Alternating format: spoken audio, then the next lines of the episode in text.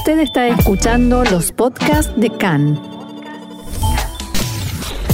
CAN, Radio Nacional de Israel.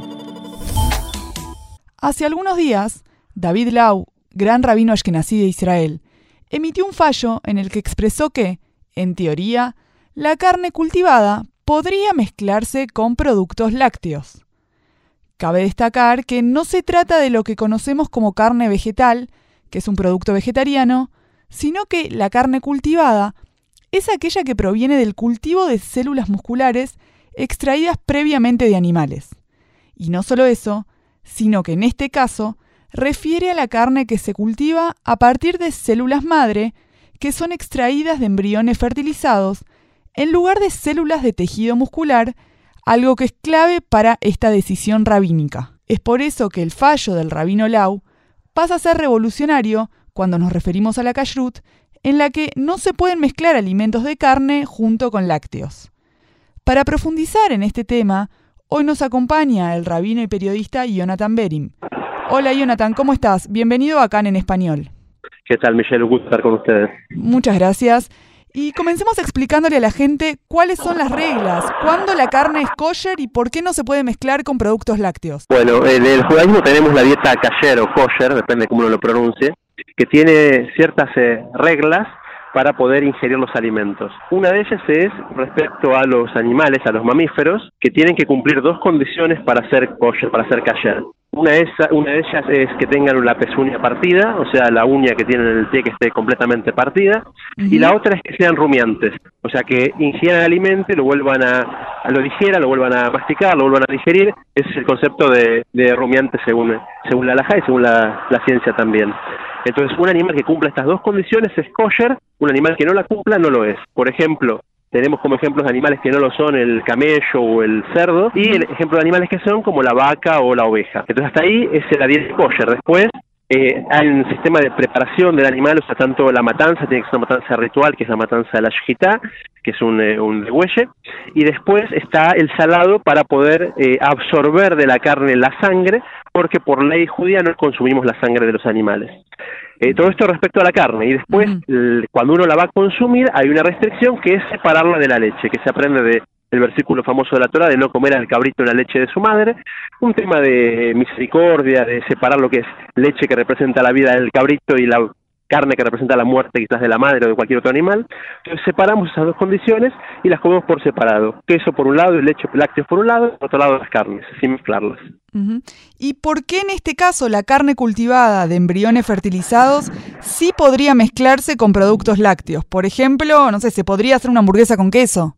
Sí, la verdad que la conclusión revolucionaria de este nuevo dictamen del Rablau que mencionaste antes es justamente eso, que se puede va, se va a poder producir con ciertas condiciones la famosa cheeseburger, la famosa hamburguesa con queso, que es algo completamente vedado para, para la alimentación kosher hasta el día de hoy.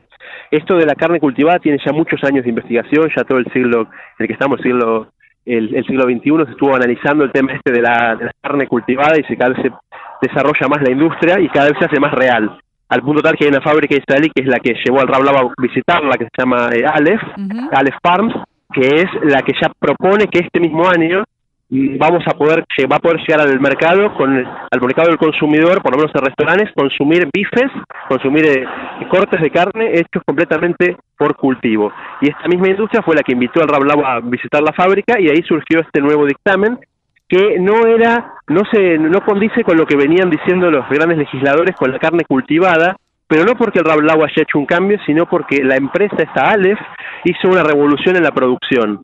Hasta ahora lo que se hacía era sacar un pedazo de un animal, o sea, un tejido del animal vivo, sea una vaca, sea un cerdo, sea un pavo, y ese tejido se lo cultivaba en, en el laboratorio, se formaba una especie de eh, de, granja de cultivo laboratorio con ciertos elementos extraídos de, la sangre del animal, suero, y con ese suero la carne crecía y se producía la carne cultivada en laboratorio. Esta empresa lo que hizo, si bien trató con estos sistemas, hace poco cambió su forma de producción y eso fue lo que llevó al Rablau a permitirlo, que se basa justamente en lo que dijiste vos, que se usan los embriones, de, los embriones antes de que se desarrollen eh, dentro del cuerpo de la madre. Y en el caso entonces de ser embriones, y no llegar a ser células musculares, entonces eso haría que pueda llegar a considerarse eh, que se puede comer esa carne con queso o con otro tipo, o sea, que no sería carne, digamos. Así es, así es. No Mira, sería no considerado carne en los términos de kashrut. Así es, no todo lo que produce la- el animal es carne. O sea, la misma vaca da la leche, la leche justamente es leche que es el, el enemigo de la carne a nivel kashrut.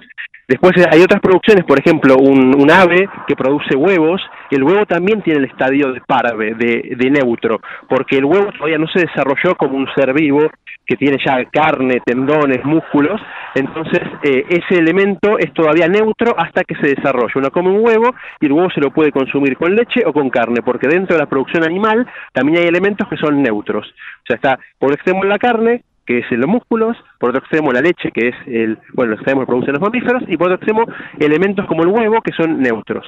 En este caso, la producción se basa justamente, si queremos hablar en forma, eh, no vulgar, pero más eh, popular, es decir, que hablamos del huevo, hablamos del embrión del animal, y, de- y no solamente que hablamos del embrión, sino que incluso el mismo embrión se descarta, del cual se extraen las células madre y se descarta. O sea, ya el huevo sabíamos que era parve, que era neutro. En este caso estamos trabajando con el, entre comillas, el huevo de la vaca.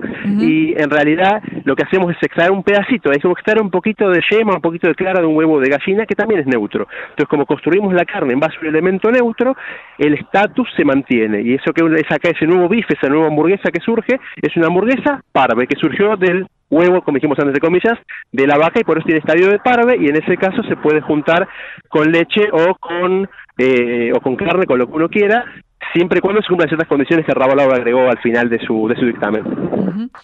Eh, uno de los puntos a los que se refirió el rabino Lau es que los productos de carne cultivada no pueden llamarse carne y no se pueden fabricar tampoco de modo tal que parezcan carne o que huelan a carne. ¿Por qué es importante hacer esta distinción? Muy bien, el, justamente esto hace, el- quería ver el detalle de la legislación porque se difundió lo que salió en los diarios, pero no toda la totalidad del dictamen, así que le escribí al Rablau y me mandó ayer su, su respuesta lágica, que son 11 hojas de explicando todos los pasos, y bueno, el, el punto que marcás vos ya es un punto que es eh, lateral al kashrut, pero se combina. ¿Qué quiere decir? Una persona para el judaísmo tiene que comportarse bien y mostrar que se comporta bien. O sea, el comportamiento tiene que ser proyectado hacia los demás. Esto se llama Marit Ain. O sea, que la gente no provocar en el otro que piense que yo estoy haciendo las cosas mal cuando en realidad estoy haciendo las cosas bien. Eh, por ejemplo, una persona come una hamburguesa con un vaso de leche de soja, tiene que poner en la mesa el envase de la leche de soja, para que el que pase por ahí, sea en un patio de comida, sea en un patio de la casa, donde esté, vea y diga, ah, mira, no está tomando, tomando leche mientras consume carne, es porque es leche de soja. Entonces tiene que quedar claro lo que uno está haciendo. Cosa de que el tercero que va a ver también nos preocupa qué va a pensar esa persona, no tenemos que por qué provocar que piense negativamente de uno, entonces ponemos el envase en la mesa para que sepa que es leche de soja. Acá Raúl pidió, el, el Raúl pidió con este tema de la carne cultivada un recaudo similar. Por ejemplo, que como decimos, que en el envase no figure que es carne, que figure que es un producto derivado, un producto basado en, en vegetal, un producto eh, símil carne, pero que no diga esto es carne, porque si decimos esto es carne, ya si bien a nivel que ayuda, a nivel eh, nutricional judaico se podría consumir, estaríamos violando la otra transgresión, que es lo que va a pensar el que me ve.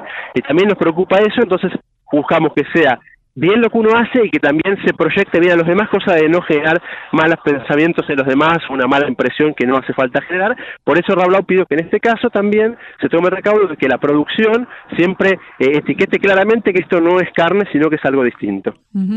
Bueno, esto a nivel marketing no sería muy efectivo para, para la empresa. Es la- tal cual, tal cual. A nivel marketing no sería muy efectivo, pero a nivel económico creo que igual les va a convenir porque, según estuve leyendo, quieren entrar al mercado de, del halal también, que es un mercado mucho más grande que el kosher, y todo lo que es kosher es halal, es apto para el consumo de la gente que eh, practica la religión islámica.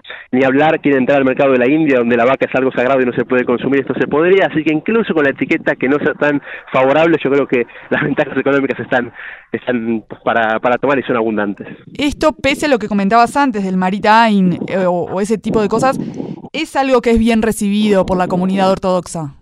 Eh, Sí, es algo que hasta ahora no se había hecho. De hecho, los, grandes legisladores que hablaron del tema hasta ahora hablaban que si se puede hacer kosher va a ser de carne, porque justamente se basaban en que eran células de carne las que originaban el proceso. Así que si bien no hubo todavía una respuesta eh, eh, una, una contrarrespuesta a Rablau y, y, no sabemos qué, cómo va a reaccionar todo el mundo, pero lo que el Rab planteó está completamente fundamentado, está bien establecido, quizás haya gente que después tenga sus reparos porque se acostumbraron a que la hamburguesa con queso está mal, entonces no la van a querer comer, pero eso es un tema personal de cada uno. A nivel legal es una respuesta, una respuesta sólida que da un permiso eh, completamente aceptable. Bueno, muchas gracias, Rabino Jonathan Berim, por estar con nosotros aquí en CAN en Español. Gracias a ustedes, cuando quieran.